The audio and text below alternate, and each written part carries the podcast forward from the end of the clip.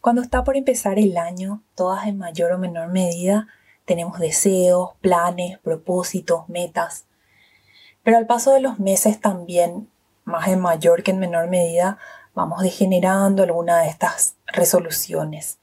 ¿Por qué seguimos cayendo en esta trampa? ¿Cómo podemos planificar nuestro año de manera realista para no caer en la desilusión allá por julio? Aquí algunos consejos. Bienvenida a tu potencial femenino. Soy Aura Celada y en este podcast Tu Potencial Femenino busco incentivar a mujeres como vos a explorar sus capacidades, dedicarse tiempo a sí mismas y a confiar en su poder. Comparto consejos sobre bienestar, productividad, desarrollo personal y entrevisto a mujeres inspiradoras que te van a impulsar a trabajar para cumplir tus metas. Acompáñame, vamos a potenciar energías y así transformar la actitud femenina con la que enfrentamos el mundo. Lo primero que te recomiendo para fijarte propósitos realistas para tu año nuevo es escribir. Sea cual fuera tu propósito, dejar de fumar, bajar de peso, ahorrar, hacer ejercicio, no basta con pensarlo, incluso no basta con decirlo, tenés que escribirlo. La escritura es una acción poderosa, nos compromete con nosotras mismas define nuestras prioridades y le da una orden a nuestro cerebro de que esto va en serio. Antes de sentarte a escribir, asegúrate de repasar todas las áreas de tu vida. Por ejemplo, puedes dividirlas en salud, eh, y aquí pones vicios que quieras dejar, eh, cuidar tu dieta, hacer ejercicio, controles médicos, etc. después la siguiente área podría ser trabajo y carrera cuánto querés ganar, a dónde querés ascender, si querés retirarte, emprender algo nuevo, estudiar, capacitarte. El área de relaciones. Y acá puedes poner eh, si querés mejorar, sanar o fortalecer alguna relación con, por ejemplo, tus padres, tus hermanos, tu pareja, tus hijos. Eh, sentate y escribí qué querés mejorar o qué propósitos tenés para esta área de tu vida. Y también acordate el área de la espiritualidad. Por ejemplo, si tenés propósitos para conectarte más con tu ser interior, para practicar la caridad, para seguir un poco más de cerca la religión que, elegiste. Eh, estas son cuatro áreas que te propongo, puedes crearlas más eh, para que puedas eh, tener un equilibrio al momento de estar escribiendo tus propósitos.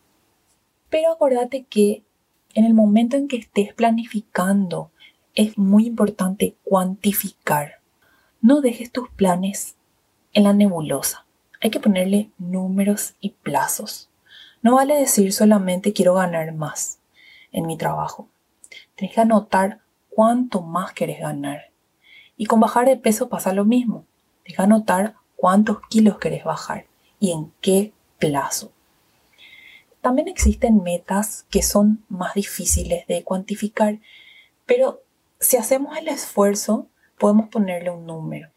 Por ejemplo, no vale solamente decir quiero pasar más tiempo con mi pareja o con mis hijos, mis padres o lo que sea. Anota cuánto tiempo significa eso para vos. Eh, cuántas horas por día o por semana o incluso por mes. Pero aquí es muy importante que seas compasiva con tu yo del futuro. O sea, es probable que ahora, eh, con la euforia del año nuevo, al planificar tu futuro, sobre todo al cuantificar tus metas, te veas con toda la fuerza de voluntad del mundo. Pero cuidado, no te dejes guiar por el entusiasmo momentáneo Fíjate metas que puedas cumplir. Incluso ponete metas por debajo de lo que pienses que podrás llegar. Es muy probable que finalmente vayas por encima de tu meta.